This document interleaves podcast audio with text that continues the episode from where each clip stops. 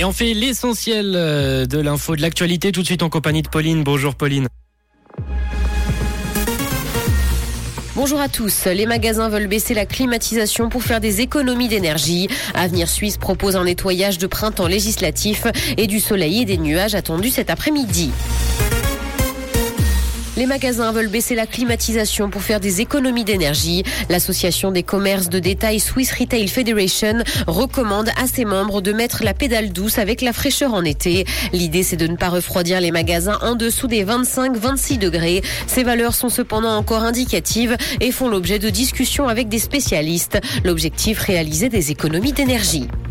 Avenir Suisse propose un nettoyage de printemps législatif. L'empreinte de l'État a fortement augmenté ces dernières années et pour maîtriser sa croissance, le laboratoire d'idées libérales Avenir Suisse fait de nouvelles propositions, dont notamment l'instauration d'une semaine de suppression réglementaire. L'idée, c'est d'identifier et supprimer des dispositions dépassées, inadéquates ou trop coûteuses. Il propose aussi d'introduire une référence des salaires dans les domaines pour lesquels la concurrence en main-d'œuvre est forte.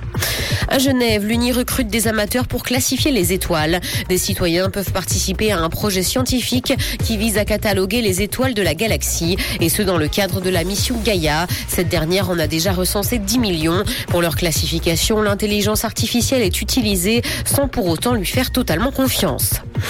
Dans l'actualité internationale, au Soudan, le cessez-le-feu reste fragile et des combats se poursuivent. Un cessez-le-feu de 72 heures a été conclu sous l'égide des États-Unis. Il entre dans son deuxième jour aujourd'hui, alors que des raids aériens continuent à Khartoum. Les combats ont débuté il y a une dizaine de jours dans le pays et plus de 450 personnes ont déjà perdu la vie.